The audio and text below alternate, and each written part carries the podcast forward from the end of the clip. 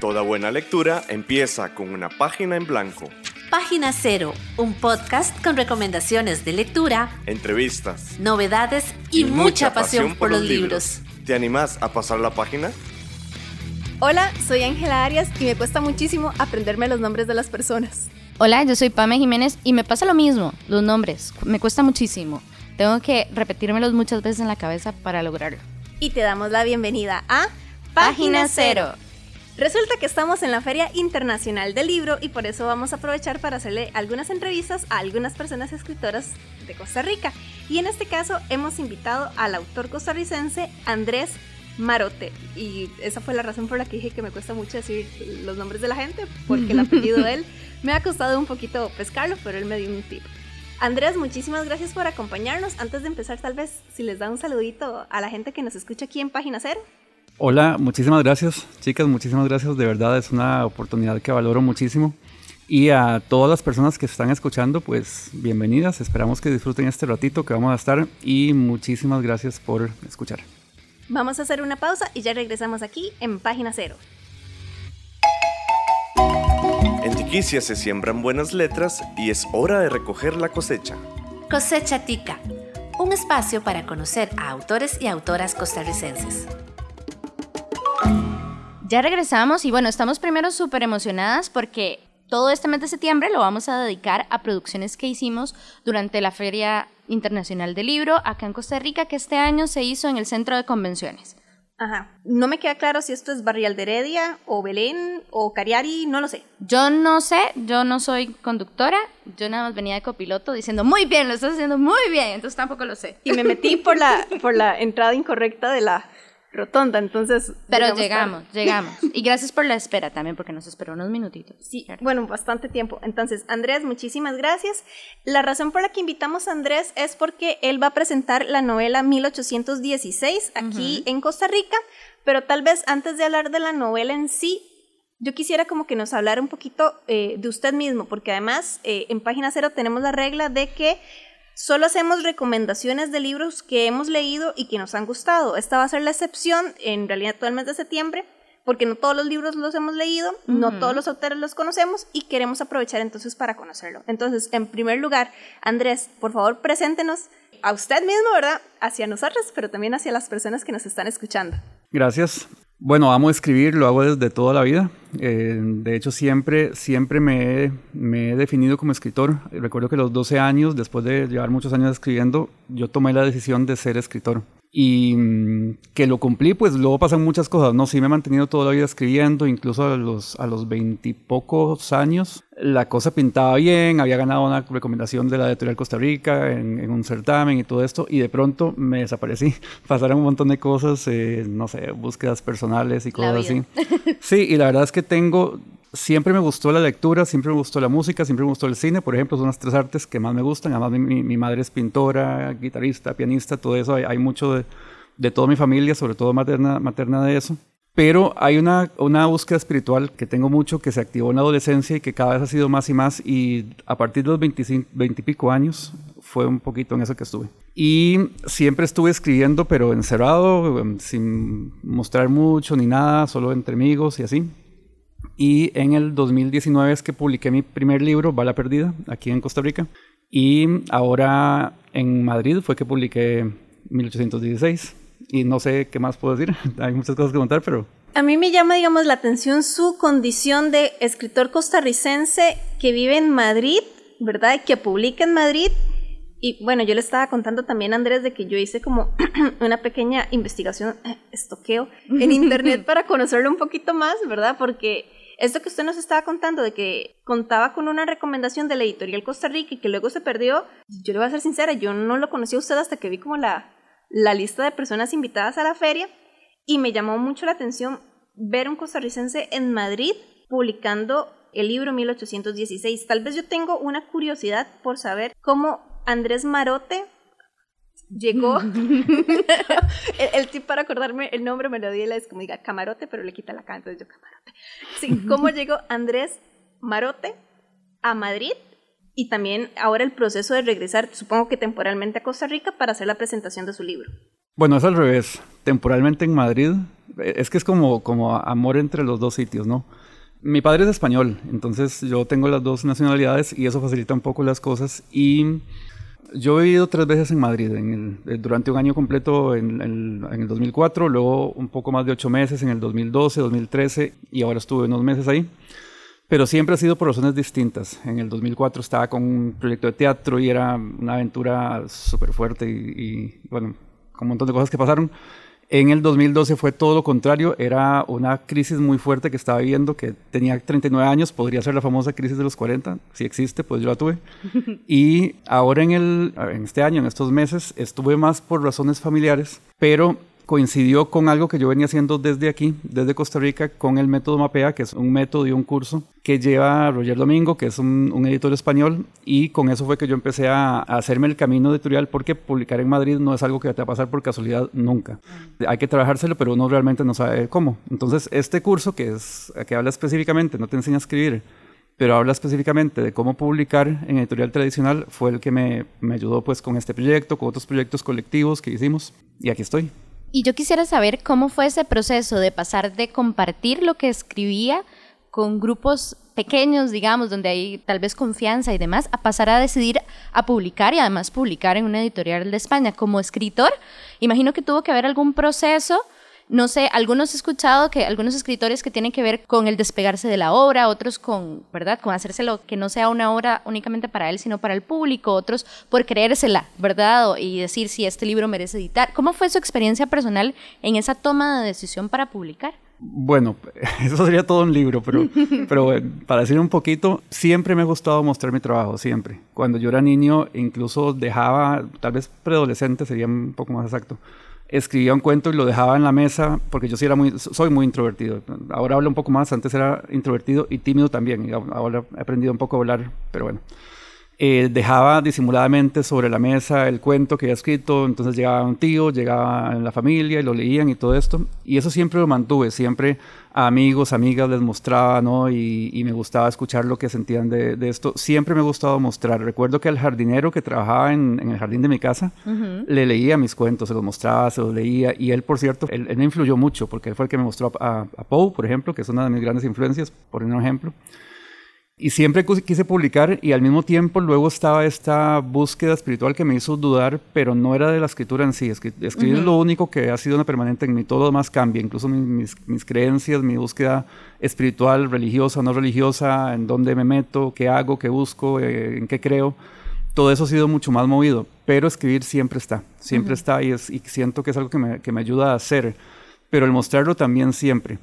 Y por poner un ejemplo, porque yo creo que cada caso me, ha resultado un poco distinto, pero esta novela, 1816, yo la escribí hace como tres años, creo, después de un proceso de, de investigación de también otros tres, cuatro años y la dejé guardada, pensé que no era buena, pensé que no estaba bien, la dejé por ahí y en otro momento dije, pues mira, quiero publicar, voy a, voy a tomar esto que es una novela porque había publicado un libro de relatos. Y eso la, la, publiqué y la sorpresa fue cuando comencé a ver las reacciones de la gente, qué es lo que la gente ve en la novela, qué es lo, que la gente identifica. Porque es una, una, cosa es lo que uno percibe de lo que uno escribe y otra cosa es lo que uno se da cuenta que la gente percibe. Son dos mundos distintos y, y los dos conforman la, lo que realmente es la obra. Entonces para mí ha sido es una, sorpresa muy, muy linda que siempre ha estado ¿no? desde niño con ese mostrar los cuentos disimuladamente y ver, ver qué me decían mis tías, qué me decían por aquí, qué me decían por allá, qué me criticaban también. Sí, es una historia, hay un montón de cosas que pasan por ahí. Sí, me imagino que una como lectora le pasa que uno lee un libro y lo rico es poder conversar con alguien y saber cuáles son sus interpretaciones. Me imagino que como escritor es todavía más rico ver cómo la gente interpreta lo que uno escribió. Claro, hay una cosa que me pasó, no con este libro, sino con un cuento que está en Bala Perdida, que se llama Todo Buente, que mm, todo el cuento en sí tiene toda una historia porque yo lo escribí por el título. Estaba lavando platos, pensé, estaba con mi taza del té y yo dije, todo Buente, eh, quiero escribir algo con eso. Y me puse, me, senté a escribir, yo, yo escribo muy improvisando, eh, preparo mucho la parte histórica y todo eso, y hago planos y todo eso, pero a la hora de escribir es como simplemente improvisar y no hago mucho plan.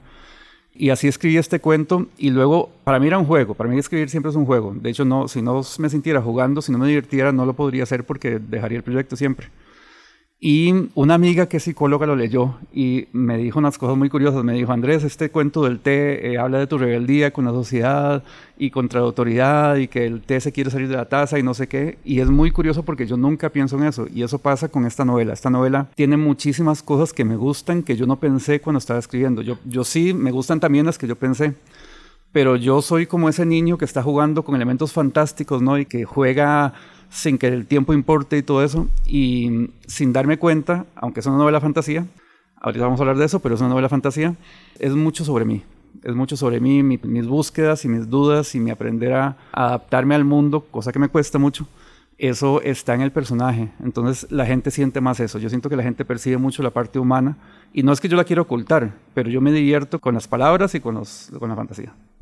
Vamos a hacer una pausa y ya regresamos aquí en Página Cero.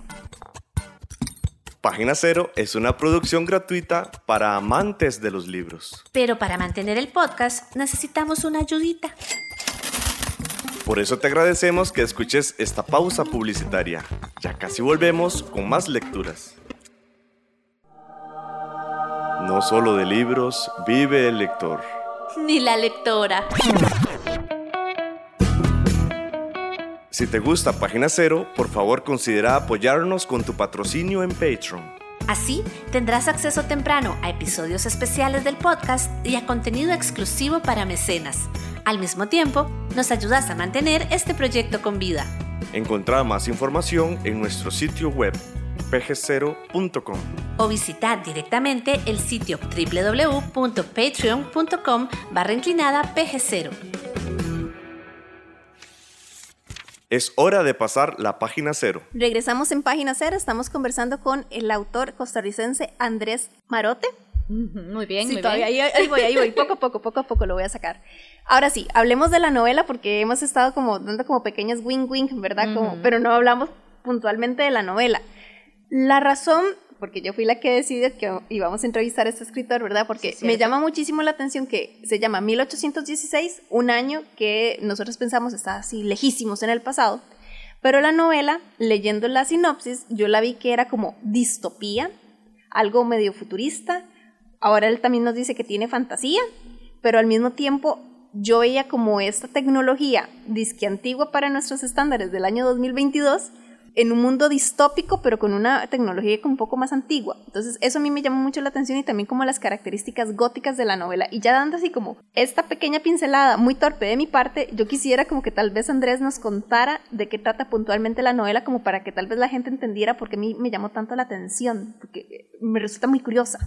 Bueno, antes que nada, la novela trata de un autómata, un autómata de estos del siglo XVIII, siglo XIX, que se construyeron mucho en Europa, pero que tiene su, su personalidad, que tiene inteligencia artificial. Ahí entra la parte de fantasía, ¿no? Es un autómata que tiene voluntad.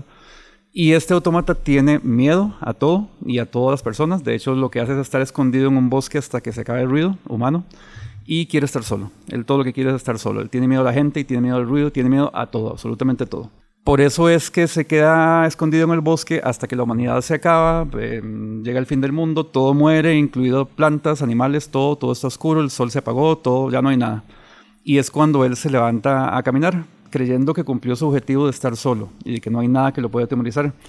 Y aquí es donde está todo lo que pasa en la novela, que no puedo hacer más o menos spoilers, pero él incluso por accidentes que él mismo causa, porque por ejemplo se mete en un labora- laboratorio de alquimia antiguo sin, sin darse cuenta, manipula cosas y de pronto él empieza a llenar de vida el planeta, más otras razones. Yo para, para escribir la novela investigué y pensé de qué maneras puedo yo devolver la vida a un mundo donde la vida terminó. Entonces hay elementos de fantasía, leyendas antiguas, algo de ciencia ficción por ahí, de, de todo lo que fue surgiendo por ahí, para poblar este mundo. Porque si mi personaje lo que quiere es estar solo, siempre cuando escribes, haces un personaje que quiere algo y se lo dificultas, ¿no? Entonces este pobre Matt, se llama, su, nombre es Matt, este pobre autómata no consigue lo que quiere, que es estar solo. Entonces empieza a llenar este mundo, pero claro, eso es lo que hace que él empiece a entender quién es, por qué piensa como piensa, por qué percibe las cosas como las percibe y muy explora mucho el tema de, las relaciones también, ¿no? Por qué se relaciona, cómo se relaciona, quién es el otro, quién es la otra, ¿no? Y ese es el detonante de la novela. Es en principio fantasía,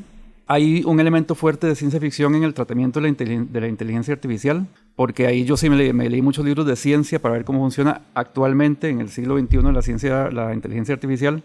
Todo el resto son elementos fantásticos, un poco, sobre todo la, de la narrativa gótica y del romanticismo.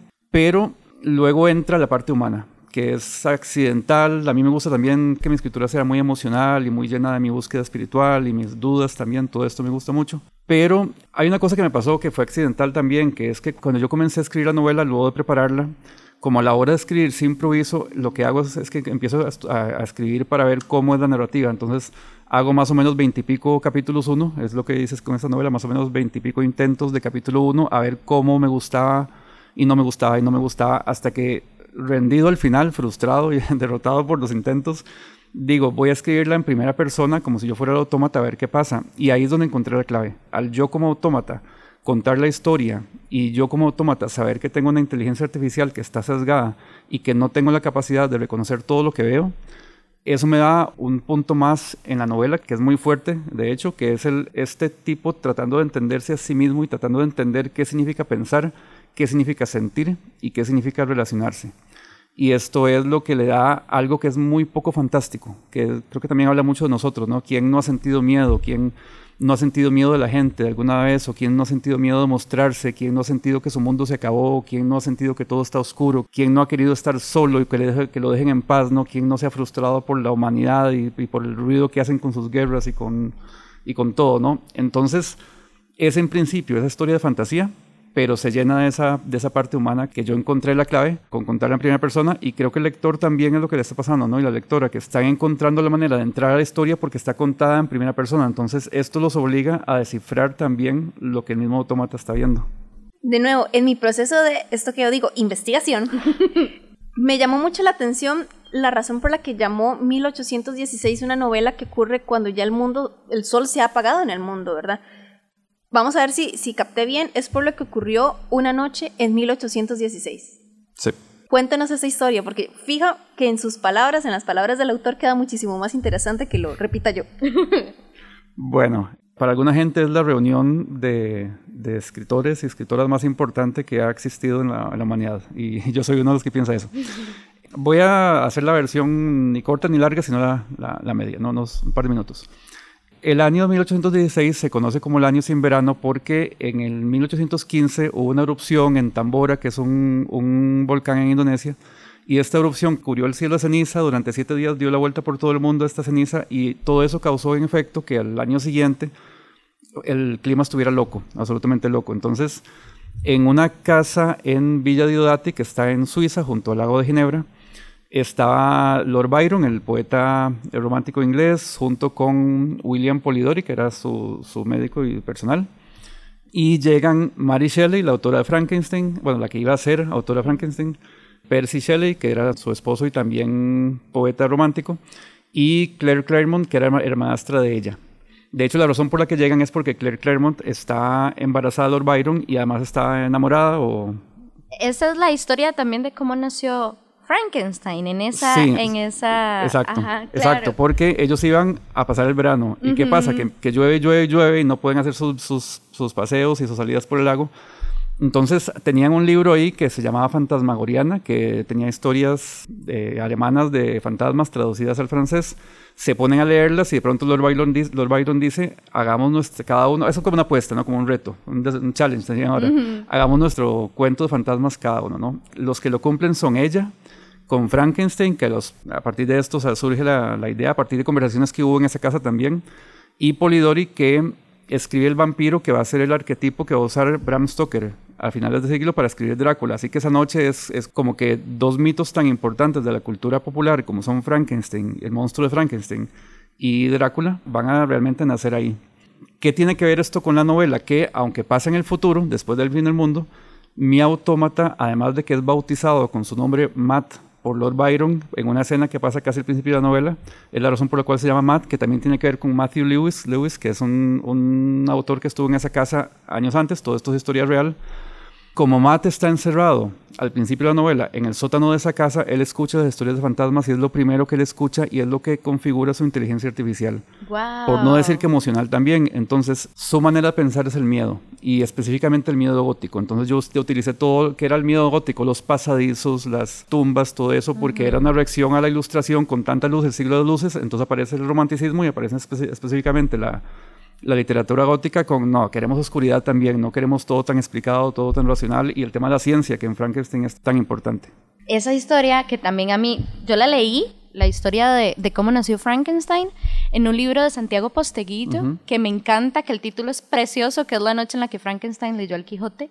¡Wow! Y Posteguillo también tiene esta capacidad de contarte estas historias pequeñas sobre cómo nacieron libros, súper chivas que uno ni siquiera se imagina cómo va, ah, o sea, o de qué novela le está hablando. Entonces, que eso esté ahí me parece maravilloso, porque me acuerdo que cuando leí este libro de Posteguillo, ese fue el cuento que más me llamó la atención, bueno, el relato que más me llamó la atención. Estamos en la red. Búscanos en Facebook, Twitter, Instagram y YouTube. En estas redes sociales nos encontrás como PG0. Escuchás Página Cero, una producción sociocultural y educativa sin ánimos de lucro. Todo el material empleado, como música, libros, extractos de audios y demás, se utiliza con propósitos de comentario, crítica, educación e investigación. Ok, entonces ya sabemos como la historia de origen en canon, por decirlo de alguna manera, de Matt el Autómata de 1816. Pero fuera de este mundo de literatura que usted creó, ¿cómo surge Matt en la vida cotidiana del autor Andrés Marote? Dígame, pregunta un poco más. Claro, quiero decir, ya sabemos cómo es que surge Matt dentro del universo ficticio de que Lord Byron lo, lo bautiza, que Matt escucha estas historias de terror de estos escritores tan famosos, pero Matt, en la imaginación de nuestro autor Andrés Vale, Marote, sí. ¿cómo es que surge? Bueno, ahí está el, el principio de, de la idea, no tenía nada que ver con 1816. Lo que me pasó hace mm, cuatro años, creo yo, porque sí, usualmente yo empiezo por una imagen visual. De hecho, mi literatura me han dicho que es muy lenguaje cinematográfico y es por eso. Mi mamá es pintora, me imagino que algo tendrá que ver. Pero siempre empieza por una imagen visual. Entonces, lo que yo vi, o sea, no vi como alucinación, lo que vi, en, lo que sentí, la, la imagen No, que si sentí. no hubiera sido chivísima también. Sí, de hecho. La, la imagen que sentí era un robot. En ese momento no pensaba en un autómata, pero tenía sentido que se convirtiera en autómata porque a mí me gustan mucho los autómatas del siglo XIX. Pero yo vi un robot sentado en la oscuridad de un tronco caído en el fin del mundo y me di cuenta lo que él hacía, que no quiero contarlo, aunque no tarda tanto en pasar en la novela, pero cómo él accidentalmente crea vida en un laboratorio de alquimia. Entonces, esa fue la primera imagen y, a partir de ahí entra el proceso de investigación, empiezo a investigar inteligencia artificial para ver cómo le doy forma, cómo piensa la inteligencia artificial, que me di cuenta que lo que hace la ciencia con la inteligencia artificial es imitar la inteligencia humana y, no es otra cosa que eso. Entonces, también estudiar la neurociencia y todo esto que por sí está de moda. Todo eso está muy presente ahí eh, como trasfondo de, de la manera en que él piensa y narra su historia. Y se me fue lo que iba a decir. ¿Pasa mucho? Nos pasa mucho. Ajá, a nosotras siempre Sí, nos pasan el Sí, podcast. ah, sí, siempre, siempre, siempre me disperso. Entonces ahí es donde empiezo a, a pensar, bueno, tengo el escenario, es el fin del mundo, después del fin del mundo, es el mundo apocalíptico, es una dis- distopía, es, es todo esto. Pero ¿de dónde lo saco? Y al principio era un robot, pero ahí es donde, donde pienso, ¿de dónde lo saco? Bueno, quiero un autómata. Entonces, ¿de dónde saco este autómata? Empiezo a investigar Suiza, todo esto, y ahí es donde aparecen estas personajes que de por sí a mí, yo esa noche sí la conocía desde la adolescencia, de hecho Frankenstein es un libro que a mí me fascinó, es el primer libro que me hizo llorar en mi vida, específicamente con la muerte de Justin. Ahí yo, es la primera vez que yo como niño derramé una lágrima leyendo un libro.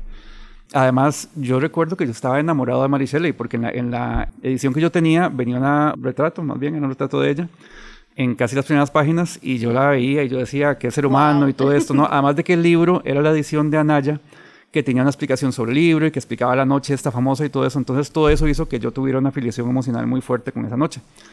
Entonces cuando yo tengo este autómata, yo digo, bueno, sale de aquí. Estamos hablando del siglo XIX, a principios. Empiezo a, a conectar con el romanticismo, con la narrativa gótica, con todo esto, y ahí es donde aparecen ellos y me doy cuenta que incluso pudo haber autómatas realmente en esa casa. Es posible que haya habido autómatas ahí, que mmm, fue una moda incluso por, por en Suiza, por ejemplo, y todo esto. Y ahí es donde todo empieza a, tener sentido. Y para mí el proceso de escritura suele ser esta imagen visual, yo empiezo a descifrarla, ¿no? Como si yo estuviera investigando, como si yo estuviera viendo qué es eso que yo quiero escribir porque se me está mostrando, ¿no? Es, un poco la manera en que yo, la, yo desarrollo las historias.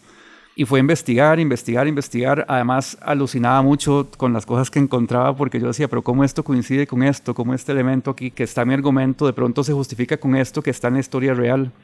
Y un punto que quiero comentar que es importante en la historia es que la coprotagonista, aunque yo sé que la historia recae mucho en Matt, pero está Alba y Alba existió. Aquí entramos también con la ucronía, que es cambiar un poco la historia, porque, un poco mucho, porque Alba fue la hija de Claire Claremont y Lord Byron. Alba en la vida real se llamó Alegra, o sea, eh, su madre le puso Alba, pero cuando ella no pudo cuidarla, se, le dio Lord Byron, Lord Byron le cambia el nombre, le pone Alegra, la mete en un convento en Italia y la, niña muere a los cinco años. Entonces, en mi libro le devuelvo el nombre, que es Alba. De hecho, el, libro casi que comienza con una dedicatoria a ella.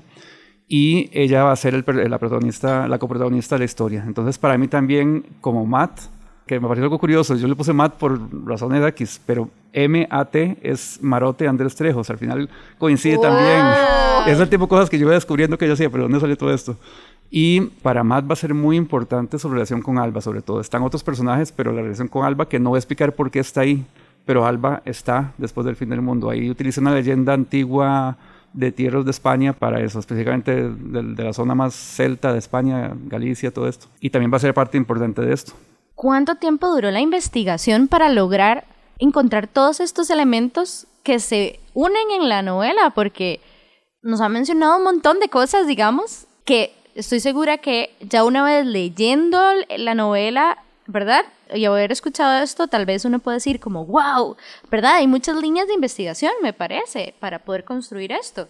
Sí, yo no, yo no recuerdo porque no, no, no tengo un diario, pero tres, cuatro años claro, la literatura gótica a mí me fascina siempre, entonces ya, ya tenía adelantado cierto trabajo, ¿no? Y Maricela ya me sabía la historia y todo el asunto, entonces sí había ya algo avanzado, pero investigar, investigar, no es que estuve solo haciendo eso, y tampoco es que yo me propuse, voy a investigar mucho, simplemente yo investigo y quiero escribir, pero no consigo escribir, o, escribo otras cosas, sigo investigando y sigo investigando, y en un momento la historia ya está lista y la historia sale. Pero sí, tres, cuatro años más o menos ese es el tiempo que debo haber investigado sobre eso. Y escribirlo ya propiamente, sentarse y primera letra hasta la última, hasta el punto final. Deben haber, debe haber sido un mes de intentos y un, par de meses tal vez con la novela. Yo escribo muy rápido, porque ya, como yo improviso, como yo improviso, lo que hago es que cuando yo empiezo a escribir ya tengo el plano de, la abadía, por ejemplo, que la abadía es un escenario muy importante en la novela. Tengo un, un, boceto de plan que sé que no voy a cumplir, pero ahí está por si acaso, pero siempre empiezo a escribir, los personajes toman vida, me voy por otro lado, entonces lo que me he acostumbrado a hacer es tener un archivo aparte donde voy notando todo lo que va pasando y todo lo que yo voy viendo sobre la marcha que puede pasar. De hecho, mis historias yo nunca sé el final, nunca. Y siempre, siempre me, sorprendo por el mismo final que aparece, ¿no? Y esto, y esto en esta pasó por mucho porque al final es, no puedo contar, pero al final es realmente, yo mismo dije, pero Andrés, ¿qué estamos haciendo? y sí, el proceso de escritura sí fue rápido. Luego de eso, sí se queda guardado un tiempo incluso por temas de baja autoestima de escritor, que yo siempre termino yo, ah, esto no sirve. Y lo guardo, ¿no? El, el, síndrome, impostor. Exacto, el síndrome del impostor. Sí, sí, mezclado con otros síndromes también probablemente. Y cuando las, la retomo para corregirla, es donde yo me doy cuenta, mira, esto tiene valor. Porque algunas cosas yo digo, no, esto no sirve. Y corregirla sí es más largo. Es, el corregirla sí me toma más tiempo, dos, tres meses, y requiero que haya habido, hubo, hubo como dos años que creo que estuvo guardada. Y mm, hubo varias correcciones, hubo lecturas de personas, que, de varias personas que me hablaron alguna cosilla que podía aprovechar más, que de pronto alguna historia no estaba tan aprovechada, entonces la novela creció algunos capítulos respecto a la versión original. Y además de que yo soy muy detallista y muy meticuloso con corregir, a mí me gusta mucho corregir mis propios textos, entonces es como ver palabra por palabra, punto por punto de cada cosa. Y además de que tiene mucha relación con la historia, es muy, muy metaliteraria, se conecta con muchas cosas fuera de la historia y hay muchos secretos porque eso a mí me encanta jugar y si yo no meto secretos, entonces por ejemplo hay incluso por ahí un, un tributo a un autor guatemalteco, por ejemplo, a, a, Monterroso. Y eso no tiene nada que ver con literatura gótica, pero para mí tenía que estar ahí porque cuando llegué a esa parte yo sentí que tenía que estar ahí, por ejemplo. Entonces sí hay muchos secretos literarios que yo voy poniendo porque me gusta en la novela. Pero todo esto surge sobre la marcha, ¿no? Es que es un poco, a mí me gusta mucho el jazz y es un poco lo mismo, ¿no? Como, como improvisar, ¿no? Como, exacto. Ir con el flow. Ay, perdón, me fui muy largo, ir con el flow. Se fue con el flow. Exacto, me fui, me fui. Este, algo más iba a preguntar y se me fue cuando se me acerqué al Ay, micrófono, lo siento. Yo en realidad es que tengo dos preguntas, ya así como Dale. que digo yo para cerrar el programa, porque creo que nos siempre nos pasa, nos emocionamos. Nos un emocionamos mucho. Sí, ya me acordé que iba a decir Dale. que escucharlo, describir la forma en la que escribe me parece divertidísimo. No sé, o sea, como el proceso, como juguetón, como, ¿verdad? Y a mí, ¿qué me pasa? Que yo cuando escribo trato de hacer cualquier cosa, incluso en trabajo y tal, soy muy estructurada y muy tiesa. Entonces, cuando veo a alguien que tiene esa libertad de jugar Envidia. tanto, es envi Sí, me parece súper chiva, porque es algo que siempre he querido hacer y nunca lo logro. Ok, entonces ya voy yo, eh, eh, aparte del comentario de Pamela, que no era una pregunta. de- Sí, es cierto, era un comentario. Más que una pregunta, un comentario. Ok, bueno, 1816 fue publicado, si no me equivoco, usted me puede corregir, con Indie, editores indie. Libros indie. Libros indie. ¿Alguna posibilidad de que llegue a Costa Rica con un sello editorial costarricense? En este momento no, mientras dure el contrato con ellos, no, pero en este momento la novela, para la presentación que vamos a tener el jueves, yo tengo ejemplares. Y la Nice. novela está en Amazon.es y está en, y está en Casa del Libro. Y estamos gestionando porque lo que hace Libros Indie es que busca una imprenta en el país para que el libro se imprima en el país con la misma calidad que tiene, en este caso en España, en el país de origen. Todavía lo estamos negociando para que ya esté en librerías de Costa Rica. En este momento, como digo, los ejemplares los tengo yo. Le deseo muchísima suerte en ese proyecto porque de conversándolo con usted, yo ya le tenía curiosidad a la novela y ahorita tengo más ganas, digamos, y Yo ojalá, también, yo también. y ojalá que en el futuro, de nuevo, en Página Cero hacemos programas dedicados a esos libros que nos gustaron y ojalá que entonces en el futuro tengamos chance de hacerle ya la entrevista sobre el libro, no, solamente sobre el autor.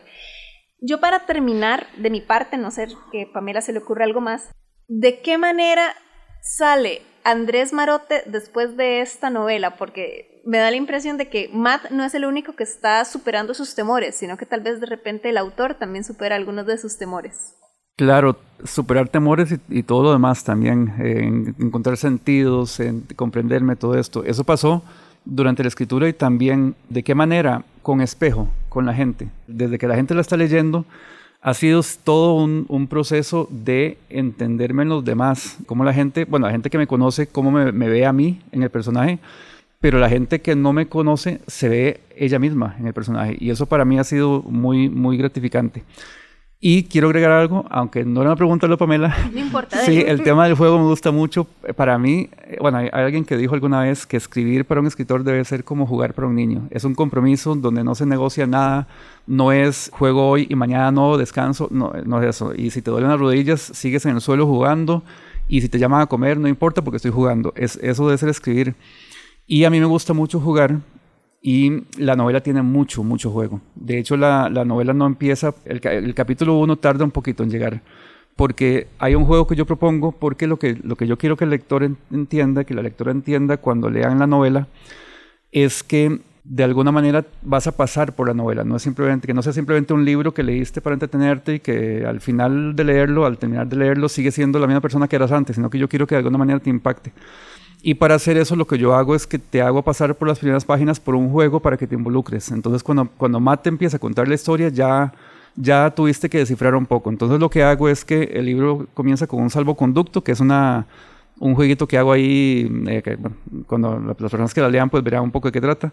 Y luego la dedicatoria y los epígrafes y la- la- una nota del- al- de pie de página a uno de los epígrafes, todo eso te va dando pistas de, cómo va a comenzar la historia, de manera que cuando comienzas a, leer la historia ya tienes datos que esos jueguitos te dieron, ¿no? Y luego está el juego de que conforme lees te das cuenta de que hay secretos, de que hay pasadizos dentro de la novela también, ¿no? Que las mismas palabras te proponen secretos. Identificable para cualquiera, hay mucha literatura, mucho juego con los poetas románticos, con todo este contexto. La novela se, se entiende para cualquier persona, pero el que conoce un poquito más, el que le gusta, por ejemplo, Frankenstein, va a encontrar muchos elementos de Frankenstein aquí, muchos guiños, no muchos juegos. Entonces el tema de juego para mí es esencial, esencial. Y bueno, puede ser que alguien haya escuchado este programa, o bueno, no sabemos la fecha específica en la que va a salir, pero No tenemos idea. no tenemos idea. Esto también es como un experimento para nosotras. Tenemos muchos experimentos. De hecho, yo creo que nuestra parte de juego tal vez es un poco el podcast, ahora que lo pienso. Ah, Yo estoy seguro- interesante. estoy seguro, viéndolas, pues estoy seguro de que sí. interesante, interesante. seguro este par de disfuncionales. Este, eh, puede ser que este audio llegue a alguien pasado ya incluso este año. ¿Dónde pueden encontrar información? Bueno, ya nos comentó que a Costa Rica pues están en las gestiones, pero si alguien quiere conocer más sobre su obra, ¿verdad? Algún, algún contacto, redes sociales. Sí, bueno, en este momento, hablo de este momento cuando grabamos, que, no, sabemos cuánto va a cambiar respecto al momento en que se escuche. Estamos grabando 7 de agosto, estamos eh, grabando en agosto del 2022, casi 2027. ¡Guau, amiga! Nos fuimos para el futuro. Muy bien. Bueno, en este momento mis redes sociales son Andrés Marote en Instagram, el arte, es que como buen Géminis yo cambio el nombre de todo. Eh, Andrés Marote Trejos Escritor en Facebook, el blog, aunque no lo uso mucho, lo uso sobre todo para poner algunas cosas ahí que quiero que estén para poder mostrar, pero ahí está la, información base de la novela, por ejemplo, andresmarote.blogspot.com. Ahí me encuentras. Luego, la, la, novela, en este momento que estamos grabando, está en, en amazon.es. Se puede ir por ahí. Y en Casa del Libro también, que entregan por todo el mundo. Ahí no hay ningún problema. En este momento yo tengo ejemplares, pero no sé si este momento en que está, nos están escuchando... Podrá ser el momento en que la persona... Sí, Aunque usualmente uno intenta siempre tener ejemplares de por sí. Eh, más bien puede ser que cuando nos estén escuchando ya esté la novela en Costa Rica. Y, por ejemplo, en este momento mi primer libro, Bala Perdida, está a la venta en Librería Internacional y en Guayaba Ediciones, pero puede que cuando estén escuchando ya no esté porque... perdón, se puede agotar, está a punto de agotarse. Entonces ah, estoy viendo ya eh, la segunda edición si va a ser con ellos mismos o con otra editorial, estoy en eso también. Ok, ok. Bueno, entonces cualquier cosa le pueden escribir. Creo yo que eso sería como en alguna de las redes. De, yo le escribí a él en Instagram y véalo. Exacto. Con toda confianza. A mí me encanta hablar con gente, así que con toda confianza. Vos también podés sugerirnos lecturas. Unite a nuestra página de Facebook y contanos cuáles son tus libros favoritos y por qué. Cada semana, las sugerencias más atractivas aparecerán en nuestra lista de deseos en redes sociales. Y también las consideraremos para futuros episodios. Búscanos en Facebook como PG0. Y bueno, yo creo que ya terminaríamos entonces la entrevista de hoy. Muchísimas gracias por estar con nosotras y confiar en nosotras y acompañarnos en este viaje loco que vamos a ver cómo nos va. Bueno, aparte de darle las gracias a Andrés Marote por habernos acompañado, yo también le quiero dar las gracias a Susana Ramírez. Ella es una de las personas de comunicación de la Feria Internacional del Libro que nos ha ayudado un montón a conseguir el espacio para grabar y que quede bonito y, nos dio gafetes. Sí, nos sentimos súper importantes. Ganamos con un gafete de prensa.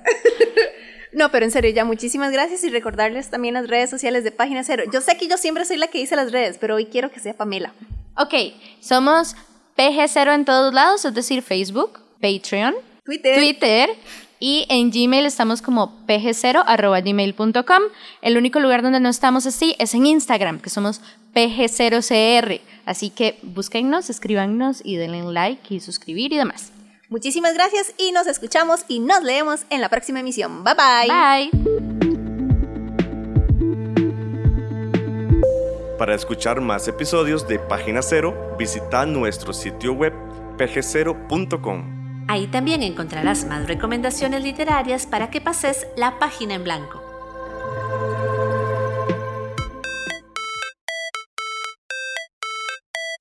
En esta producción participaron Sadie Salas y Manuel Zumbado. En locución.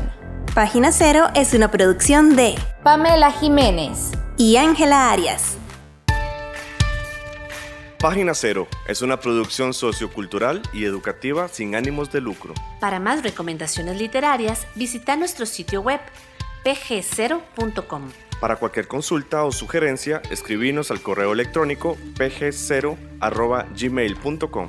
Y si te gusta este podcast, por favor considera apoyarnos con tu mecenazgo en www.patreon.com barra inclinada pg0 y recibí adelantos y contenido exclusivo. Ahora sí, pasa la página en blanco e inicia la lectura. ¡Felices, letras!